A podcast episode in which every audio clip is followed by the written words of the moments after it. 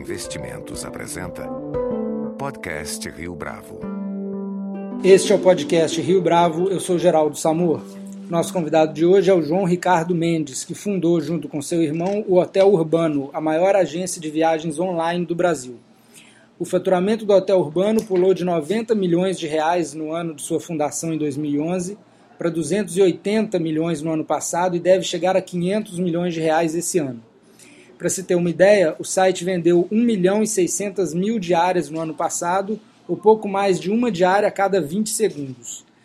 A cada dia, o Hotel Urbano oferece mais de 4 mil pacotes de viagens, bem como reservas em mais de 180 mil hotéis e pousadas no mundo todo.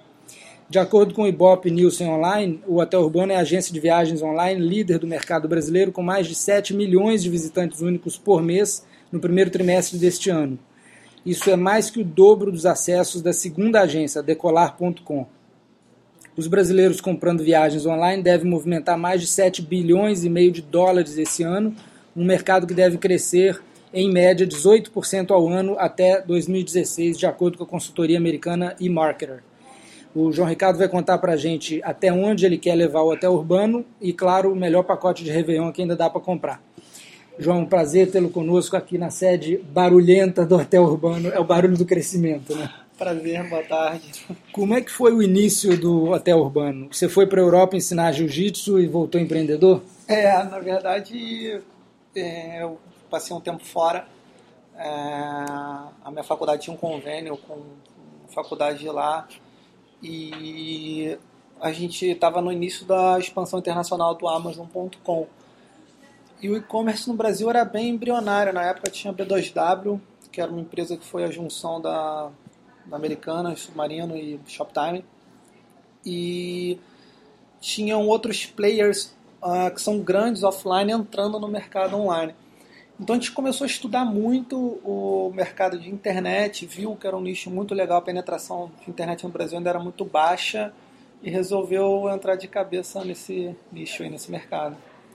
É, antes do Hotel Urbano, você foi empreendedor com outra empresa? Isso, a gente, quando eu voltei da Inglaterra em 2006, a gente montou e-commerce, eu e meu irmão, foi literalmente do nada, assim, é, foi literalmente mesmo. É, o Bruno já viu fotos é, na garagem lá na casa da minha mãe, que no início é, a gente viu que nos Estados Unidos, se olhasse mercado, que, qual era a tendência lá? É, mercado de nicho, tá? Então, a gente podia ter feito lá 2005, 2006 um, um site focado em algum nicho. Você vê, a Netshoes já existia, a SAC já existia, eu estava nascendo. É, só que o mercado era muito menor do que é hoje. E se a gente escolhesse determinados nichos, a gente já está focando num nicho do tamanho de uma azeitona, que o cara vender sapato no mercado americano em 2006 era uma coisa, no Brasil é outra completamente diferente, é um mercado infinitamente menor. Então a gente montou uma loja de departamento que vendia de tudo. Era tipo uma mini americanas.com. É... Como é que chamava? ap3.com. É um modelo muito difícil, assim. Eu até brinco que a melhor faculdade que eu pude ter. Eu tranquei faculdade de Direito e eu não podia ter faculdade melhor, porque você está falando de um país, na época, vamos lá, taxa de juros, dois dígitos, bem acima de dois dígitos, 13, 13,5%, 14%, não lembro é um modelo que você parcela em 12 vezes, a uma margem bruta de 20, 25%, guerra fiscal entre estados e municípios, e você ter que otimizar isso tudo, escalar e fazer a conta fechar é bem complicado. E naquela época não é o que não tinha esse movimento que aconteceu 2009, 2010 no Brasil, dos venture capitals entrarem firme aqui. Então naquela época era banco mesmo, real parcelado, era começando com crédito universitário, na época era dois estudantes. E 2009 a gente saiu da operação, é, os outros dois sócios assumiram. A gente começou a analisar muito, estudar muito o mercado de travel, que era, era um mercado curioso, assim, porque você tinha um player que já estava há 14 anos, se eu não me engano, quase isso, operando na América Latina, que era o Decolar.com. Esse player ele ficou 14 anos focando em hotel, perdão, focando em aéreo, é, 90 quase lá, quase 100% do faturamento dos caras era aéreo, que é um mercado um pouco complicado, é um mercado muito muito concentrado em poucas companhias, é diferente do mercado hoteleiro que é um mercado mais pulverizado. Se você for analisar Estados Unidos, Europa, esses players grandes de fora, quem venceu? Priceline. O que a Priceline tem? Booking.com. O que o Booking.com é? É um site global com foco no mercado europeu, que é um mercado onde as pessoas tiram duas, três férias ao ano. É um mercado onde as pessoas estão acostumadas a viajar. Existem essas low costs, que é a Ryanair, essas companhias mais baratas que te possibilitam viajar. Eu mesmo, quando morava lá, não tinha muita condição de viajar e chegava na sexta-feira, via passagem mais barata, às vezes era 19, 19 euros para Barcelona, sei lá, para algum lugar desses e acabava viajando. Então a Priceline, via aquisição do Booking.com, ela se tornou o maior player do mundo. É uma empresa que hoje tem 46 ou 47 bilhões de dólares de market cap. E quem perdeu lá fora? É, Orbitz.com que era um gigante no, há 10 anos atrás. E hoje é uma empresa que vale menos de 40 vezes o que a Priceline vale. E o que, que elas fizeram? Uma fez diferente da outra. A Priceline focou em hotel, através da aquisição do Booking, e o Orbitz.com continuou dando um murro em ponta de faca em aéreo, onde as margens foram desaparecendo, as companhias foram parando de pagar o FII para a OTA é, os consumidores foram acordando e vendo que se eles forem até o final de uma compra, o site da companhia aérea quase sempre vai ter um preço melhor do que o da agência de viagem online. E a gente viu um nicho absurdo, assim. É claro que tinha aquela dúvida do tipo, cara, é, o Decolar.com teve o Merrill Lynch por trás, a Tiger Global por trás, os caras já tiveram 150, 250, 300 milhões de dólares de investimento, não sei. É, como é que a gente vai entrar? É, mal comparando, assim, sei lá, igual, não sei, o, o Ike, quando fez a MMX, deve ter pensado a Vale, ou quando fez a OGX, deve ter pensado a Petrobras. É, mas a gente acreditou, assim, a gente entrou num ano que foi muito bom para o e-commerce, que foi um ano que estava aquela euforia com o Brasil. Então a gente entrou com uma agência de viagem online com foco em hotel e com foco em pacote. Então dessa forma a gente consegue ter uma margem quase quatro vezes superior a uma operadora, a uma OTA que foca em aéreo. OTA é Online Travel Agency. Isso, uma agência de viagem online que foca em aéreo. E a gente consegue, enfim, ter mais fôlego para investir em marketing e crescimento. Esse foi o primeiro passo nosso assim foi escolher um modelo, ver o tamanho do mercado, que era um mercado de fato gigante no Brasil. E aí veio nossa estratégia, que foi totalmente diferente. Eu não sei se quer abordar isso mais para frente. Vamos sim. Agora, hoje você tem dois concorrentes principais: o, a, o próprio Decolar.com, que está em aéreo e está em hotéis, e a CVC, que é uma agência da, de, com lojas físicas e é a maior do Brasil. Né? Uh, qual é o seu posicionamento em relação a esses dois concorrentes? O que, que eles fazem certo? O que, que eles fazem. É, o Decolar.com é uma empresa que construiu uma marca é, vendendo aéreo. E você mudar o posicionamento de uma marca talvez seja mais difícil do que construir uma marca nova. Então eles estão há dois anos, dois anos e meio investindo valores altíssimos em tudo, todos os tipos de mídia para tentar mudar um pouquinho desse posicionamento. Para dizer que não são só aéreo. Para dizer que não são só aéreo, para aumentar o share de hotel, que não é um movimento fácil. É, é uma empresa diferente do hotel urbano, é, é, uma empresa que hoje tem controle de, tem controle de fundos de investimento, os, os fundadores eles não têm mais o controle da empresa, eles têm uma participação bem minoritária da empresa. Então esse movimento é, é nítido, assim, eles estão, pô, vamos fazer comercial da novela das oito, vamos investir 20, 30 milhões de, de reais mês aí em mídia, vamos mudar nosso posicionamento. E vamos ver no que vai dar. Eu acho que é uma empresa que tem tudo para abrir capital. Eu acho que é uma saída deles, é a abertura de capital. É, e a CVC é uma empresa um pouco diferente né, do Decolar, aliás, bem diferente. É uma empresa offline. A gente admira muito a CVC. A CVC ela tem um, um significado, um make meaning que a gente chama aqui, muito legal, que é uma empresa de 40 anos que criou destinos turísticos no Brasil. Então a gente admira muito a CVC nesse, nesse sentido, do tipo, Porto Seguro não existia antes da CVC. Gramado era. ninguém sabia o que era gramado antes da CVC. Então o Guilherme Paulos, o time da CVC, eles fomentaram o turismo uh, no Brasil. Eles mostraram que de fato que dava para viajar. E o Terra tenta fazer isso na internet. A gente tenta criar uma demanda por turismo inexistente. Então eu acho que o nosso modelo é um modelo parecido com a CVC, mas 100% online. O modelo deles é um modelo de franquia. É a segunda maior franqueadora do Brasil, só fica atrás do Boticário. A CVC tem mais de 800 franquias. E eles estão lá no offline, a gente focado no online. Claro que eles têm o braço dele online, mas vamos ver. Eu acho que eu vejo uma penetração muito grande no mercado online no Brasil. É um mercado, até hoje, em, em, em travel, em turismo, é um mercado embrionário. É, a gente tem 15, talvez 16% de penetração em online no mercado de turismo. Se for ver contra os Estados Unidos é quase 80, contra a Europa é quase 60. Então você diz 15%, tem... 16%, você diz 15% ou 16% dos bookings estão sendo feitos online, online, e a grande maioria está sendo feito offline. Offline. E se ah. você for ver mercados mais é, não tão emergentes, Estados Unidos 80%, mas vamos lá, não vamos nem usar Estados Unidos, Europa é 60%, é, China está em 40%, então a gente tem um aumento dessa penetração online. E eu acho que conforme a penetração online aumenta em qualquer mercado, você vê as coisas ficando um pouquinho mais difíceis para o segmento offline. Então, eu não sei, eu acho que.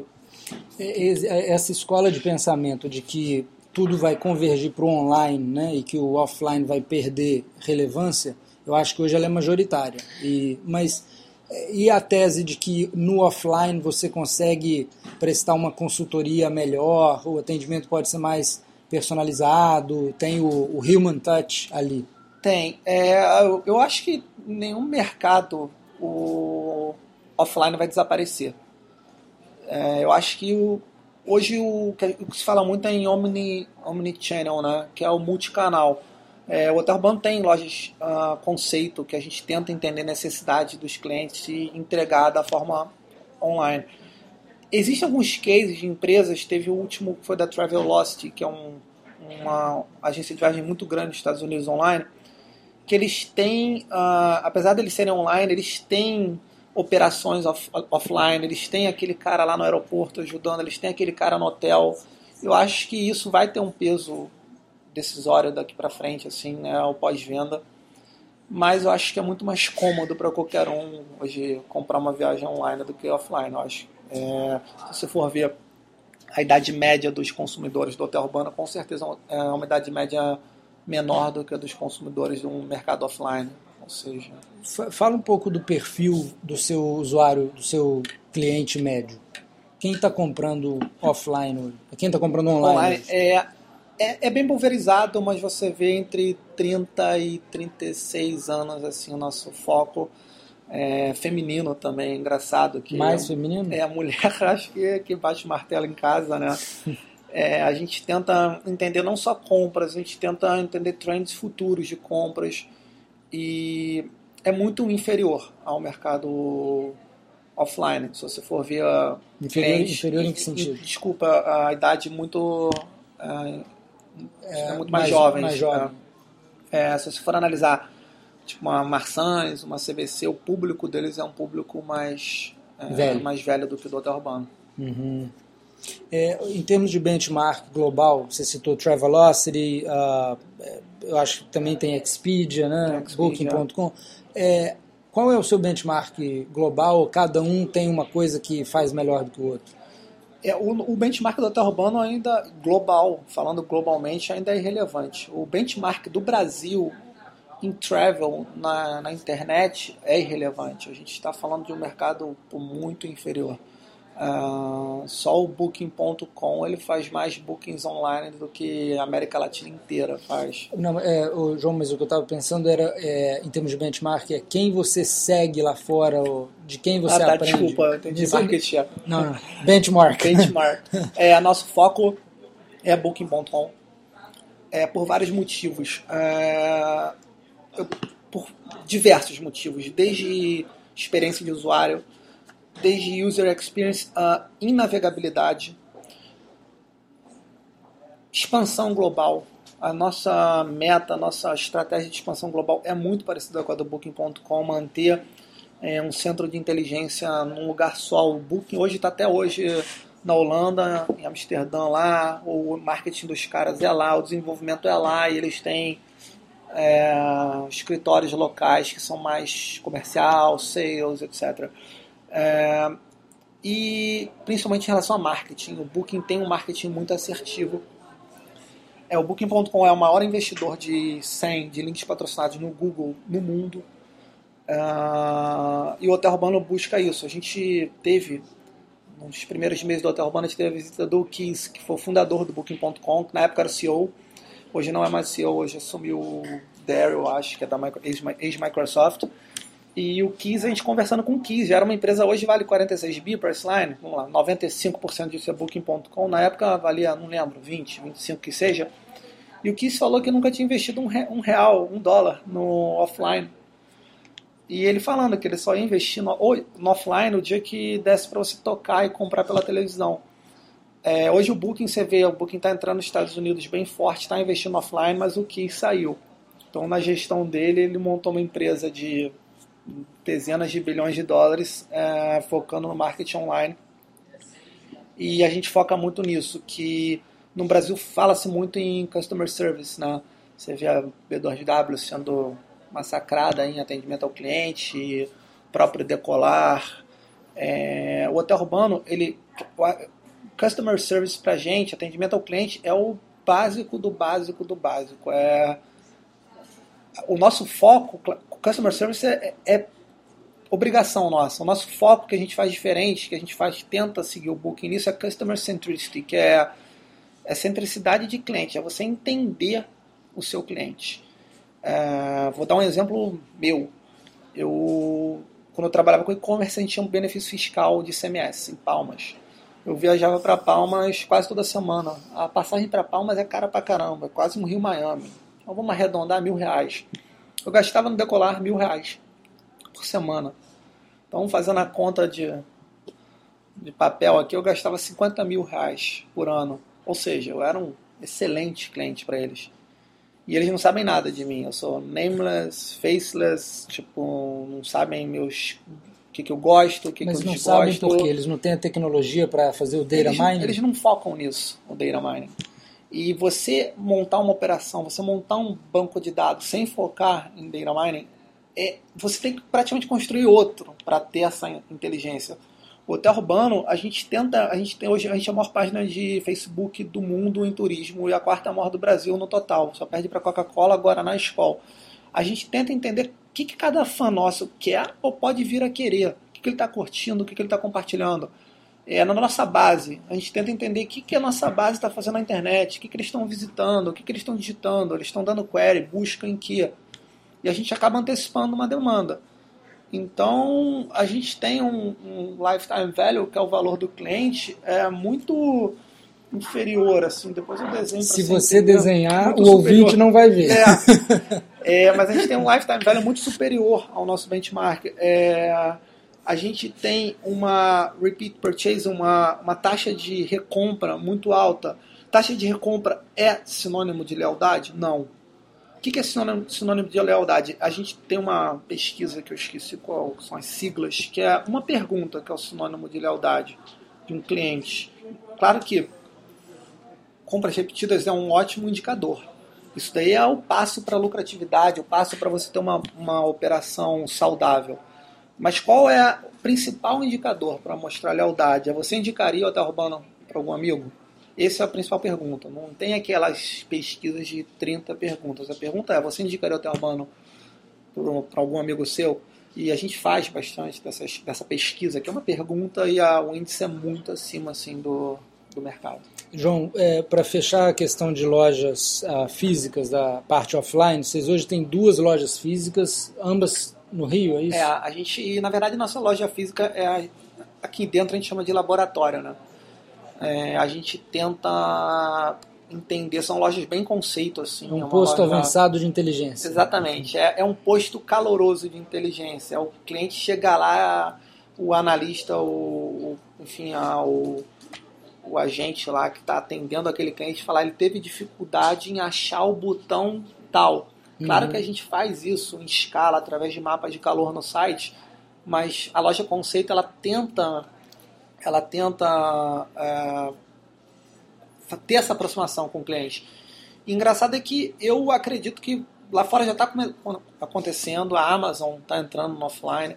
É, a ideia não é escalar no offline, a ideia é essa aproximação, a ideia é ter esse omnichannel. E aqui no Brasil, acho que uma ou outra empresa de internet vão, vão acabar migrando, não migrando, não é o foco, mas tentando entender melhor o cliente dessa forma, investindo um pouquinho no offline. Por isso que eu acho o offline é um mercado que está aí, gigante, é um mercado que nunca vai deixar de existir. Acho que essa combinação é algo bem interessante. Agora, eu li uma entrevista sua de um ano atrás em que você falava em internacionalizar a empresa, em abrir em outros países. Esse plano ainda existe e, e por que, que faz sentido?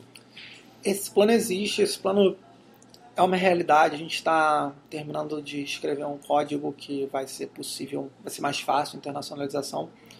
É, Eu vejo a nossa interna- internacionalização de duas formas. Uma forma é fazer o Hotel uma marca global. Você não vê muita empresa brasileira com, essa, com esse foco assim. Então a gente pensa, cara, o Booking.com estava lá em Amsterdã e conseguiu. Por que, que a gente não pode conseguir? A gente tá crack the code que eu falo aqui, né? Que é adventando cada vez mais o código, otimizando cada vez mais resultado. E eu acho que replicar isso que a gente está fazendo no Brasil, a gente consegue replicar em outros países. Claro que são culturas diferentes, a gente vai aprender, vai apanhar, mas eu, é uma realidade. É um, acho que a América Latina, a gente muito em breve vai estar é, nominando. E o segundo ponto da internacionalização que é bem legal é o seguinte: é, a gente hoje tem uma, um relacionamento muito forte com, principalmente Google e Facebook.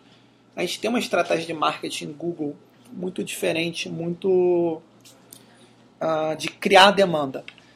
Então, vamos, eu estou citando o segundo ponto que eu acho bem legal, que é o make meaning na nossa internacionalização. É, o Brasil hoje recebe acho que 5 ou 6 milhões de turistas por ano. Paris recebe quase 100, Las Vegas quase 50, sei lá. Barcelona também deve receber cinco vezes que o Brasil recebe. Estou um pouco desatualizado nisso, mas é ridículo o nosso número. O Ministério do Turismo ele projeta receber 10 milhões de turistas por ano em 2020. A gente está falando de uma Copa, de uma Olimpíadas, onde todos os, todos os, todo mundo inteiro, um bilhão de pessoas, vai, vão estar de olho no, no Brasil. E vamos só para 10 milhões? E vamos só para 10 milhões? O Hotel uhum. Urbano vai vender, vendeu ano passado mais de um milhão de diárias. E o, o Brasil inteiro vai receber só 10 milhões em 2020. Então, a gente, através da nossa internacionalização, com um marketing focado, a gente pode fazer aquele cara que está buscando ir para o Caribe, por exemplo, vir para o Rio de Janeiro, ir para o Sul, ir para o Nordeste. Então, eu acho que é uma meta agressiva. A gente não consegue botar em projeção o que a gente não executou ainda, mas quando a gente der os primeiros passos na internacionalização, eu vou tentar botar uma meta bem agressiva do tipo, cara, vamos ter tantos por cento dos turistas estrangeiros que vêm para o Brasil vão ter que vir através da gente. Eu acho que é uma realidade, acho que é um sonho bem possível assim. Vender é, Brasil. Vender Brasil. É, claro que não vai ser só isso. O Booking.com não vende só Holanda. Claro. É, aliás, não deve estar nem entre os top 100 dele. Mas o nosso foco vai ser, claro, o Booking.com vai ser multi global, mas vamos ter esse outro foco também, essa outra meta, tipo vender Brasil. Acho que eu, eu ficaria bem orgulhoso de falar que metade dos turistas que vêm para o Brasil a gente é que traz. Então, fomenta a economia, a gente está falando de 4 ou 5% do PIB que é o turismo.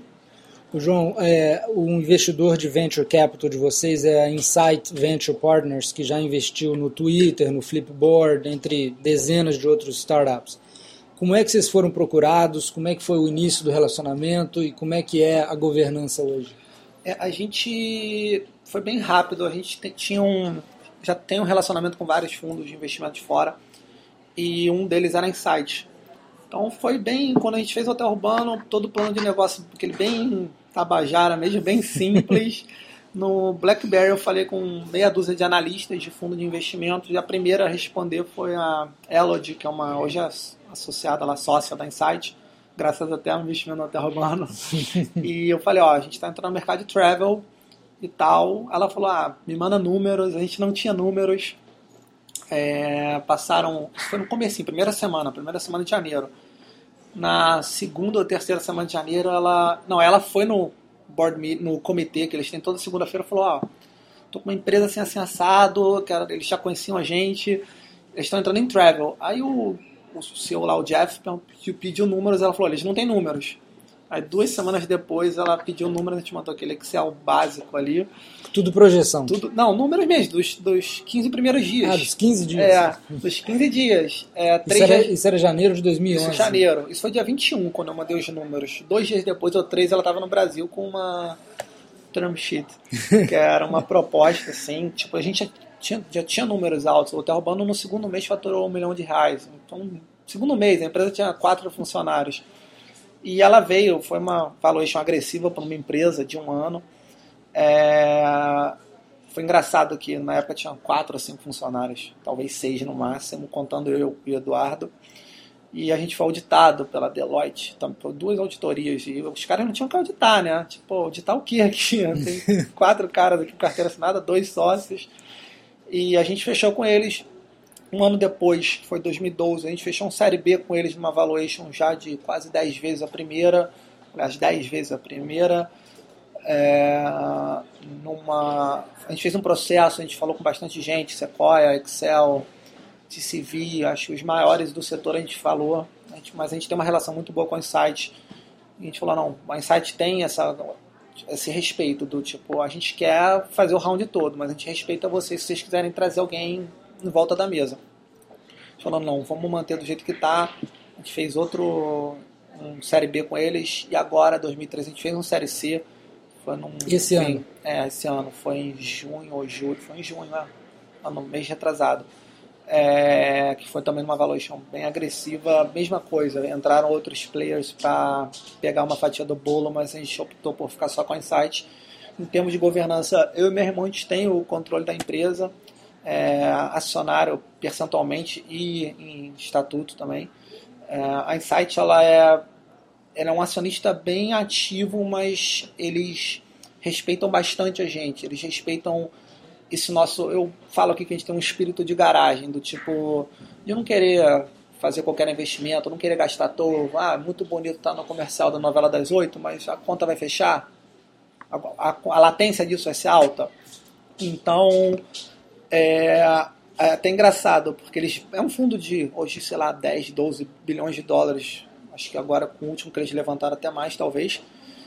E rolava essa cobrança, vamos gastar mais, vamos gastar mais. Então, não aconteceu com a gente isso que acontece com muitos empreendedores no Brasil. De 2, 3, 4 anos depois, os caras têm 2, 3% da empresa e o Private Equity lá tem os outros 90 e tantos. Então, é até engraçado, uma vez conversando, um dos sócios da Insight conversando com uma empresa multinacional que tentou, uh, tentou investir no hotel urbano. É, e o, o CEO da empresa perguntou: ah, mas como é que é o João Eduardo lá como gestão? Aí ele falou: cara, é, eles não fazem nada do que eu falo. É, mas tudo que eles fazem está dando certo, então eu vou parar de. Então parei de falar. E o que, que ele fazia era, vamos ser mais agressivo, vamos para televisão, vamos aumentar o orçamento em marketing, vamos aumentar isso. Eu falo, não, vamos, a gente consegue crescer. O Hotel é uma empresa que dobra de tamanho a cada 3, 4 meses. A gente fazer isso de forma saudável, acho que é o melhor caminho. João, como é que é a sua estratégia de advertising, é, de anúncios? Você mencionou aí agora é, de, por exemplo, não fazer um anúncio na novela das oito porque talvez a conta não feche. É, vamos lá, é, falando em televisão, a partir do momento que eu tenho um concorrente meu rasgando dinheiro em televisão, isso tem uma latência, isso acaba respingando em mim. Porque você anunciou Orlando lá na novela lá, eu não sei o nome dessa novela das oito. Você anunciou lá, gastou 20 milhões de reais em alguma emissora de televisão grande. As pessoas vão dar queries, elas vão no, na internet pesquisar e elas vão achar a gente também. Então a gente sendo mais forte na web, a gente consegue mensurar tudo, a gente consegue ser mais assertivo no público-alvo nosso e a gente consegue ter uma, aquilo que eu falei anteriormente, uma customer centricity muito mais uh, sharp, né? muito mais afiada ali. Então, eu acho que essa canal de mídia massa, a TV, pode um dia, a gente pode entrar forte, um dia pode, claro, a empresa gerando caixa pra caramba, acho que para branding, acho é um negócio super importante, mas na web a gente consegue mensurar tudo, a gente consegue entender o que, que aquele cliente web, quer, quanto ele vale. A web fala de volta para você. A né? web fala de volta pra gente, exatamente. A gente a gente sabe o retorno não só de ROI, que eu acho que ROI é uma métrica que é a primeira que a gente olha, a gente olha outras 500 métricas, a gente olha o cohort, a recompra de cada canal, é, o ticket médio de cada canal, a probabilidade de recompra de cada canal. E isso é bem assertivo. Claro que pode ter é, alguns shifts, né, algumas quebras na, na, na, linha, só que aí são eventos macro, seria uma, uma crise, um, um vulcão lá na Argentina, enfim. Então a gente tenta concentrar nossas forças onde a gente é bom. Eu não entendo muito de mídia offline, então a gente fica mais no online mesmo. João, vocês vão faturar 500 milhões de reais mais ou menos esse ano. É, como é que estão seus financials? Uh, esse é o ano em que vocês vão break even? É, é, 500 é uma projeção. A gente começou com 320 em janeiro de projeção, aí mudou para 380, agora está em acho 500, ou quase isso. Talvez mude também que a gente está para lançar um produto bem legal, um pacote dinâmico, bem que ninguém tem parecido aqui no Brasil. Agora semana que vem então, 500 acho que é um número médio, assim, talvez um pouquinho para menos, um pouquinho para mais. Tomara que para mais. é, sobre financials, a gente foi break-even no segundo TRI, a gente, a gente teve um, um prejuízo nos dois primeiros anos de operação, bem calculados, assim, bem projetados. A gente não saiu pô, perto do orçado. Né? Perto né? do orçado, exatamente. E a ideia é continuar crescendo. Então, quando eu olho é crescimento e lucratividade, pelo, pelo menos por curto prazo, eu olho o crescimento. É, médio prazo, eu vou começar a olhar os dois. Agora, crescimento não é sinônimo de burn, não é sinônimo de prejuízo. A gente tenta crescer de forma saudável. Então, se a gente fechar break-even e dobrar de tamanho a cada quatro meses, eu estou feliz. Daqui a pouco a consequência, a gente entregar um EBITDA de 15, 20, 25%. Agora, a Netshoes contratou bancos recentemente para fazer o IPO. Uh, ah, você vê o seu IPO em quantos anos? Eu acho que é, a gente já, ano que vem, a gente já teria porte para fazer uma oferta pública de ações. É, mas eu acho desnecessário. A gente tem que fazer quando tiver um propósito. Ah, vou fazer um IPO, eu não penso em só fazer uma secundária igual outras empresas aí. A gente vai fazer um IPO com propósito. Qual vai ser o propósito? Ah, vamos dominar a América Latina? vamos entrar nesse setor, nesse, nesse, vamos. Então, falando de mercado assim, sendo usando o meu lado aspas oportunista, eu acho que começo de 2016 seria um timing legal. A gente teria um trigger, né, que seria Olimpíadas. É, e é um trigger real. Tipo, hoje o Brasil tem 450 mil quartos de hotel e até depois de 2016 esse número vai crescer muito crescer 80% ou próximo disso. Então a gente vai ter dois cenários, ou mais demanda ou mais ociosidade. E ambos os cenários, uh, os hotéis, eles precisam de um canal de distribuição. Então que seja demanda, que é melhor para todo mundo, para a economia, para o país. Mas é, então começo de 2016 eu acho que é um, a gente teria um, vamos lá, um prêmio se a gente abrisse capital, seja Nasdaq ou, ou Bovespa, a gente teria um prêmio de, de mostrar o que está por vir. João, o que, que, é mais difícil no dia a dia da gestão da empresa? Achar gente? É... O mais difícil é. Uma vez eu li aquele. aquele a biografia do. Pode deixar aqui. Aquela do Yacoca. E ele, acho que ele fez Harvard, se eu não me engano. Business, não sei das quantas. Alguma faculdade top dessas. E depois ele, por. por hobby, ele fez psicologia. E ele falou que a faculdade dele de psicologia foi muito mais importante que a faculdade de business que ele fez em Harvard ou outra aí, que é um, alguma dessas top. E então eu acho isso mais difícil. Acho que a administração de pessoas, você manter todo mundo com sangue nos olhos, querendo remando na mesma direção, é, o pessoal motivado, sabendo que está fazendo parte de alguma coisa muito grande, tipo você não aquela parafraseando acho que é Chuperri, né? Você é, não mostrar para as pessoas o trabalho que elas têm, mostrar o tamanho do oceano, mostrar o trabalho que elas vão ter para construir o navio. Então acho que esse, essa gestão de pessoas, eu acho não, tenho certeza, pelo menos para mim, é a parte mais difícil. O Urbano saiu de 5, 6 funcionários para quase 500 hoje. E essa gestão é um pouquinho complicada, assim. Acho que todo mundo fala a mesma língua é um negócio difícil. Acho que você vê muitas empresas que setores falam, falam línguas diferentes, é aquela às vezes o cara pede uma coisa para o pai, o pai não dá e a criança vai e pede para a mãe. Então a gestão de pessoas é um negócio que eu tenho estudado até bastante, assim. Estou tentando aprender com quem é bom nisso, mas é, é bem é, é difícil. João, para outros empreendedores que estejam ouvindo a gente, qual que é o seu background é, acadêmico? Eu tranquei faculdade de direito pra, no começo, no quarto período. O meu irmão ele trancou a administração no último período.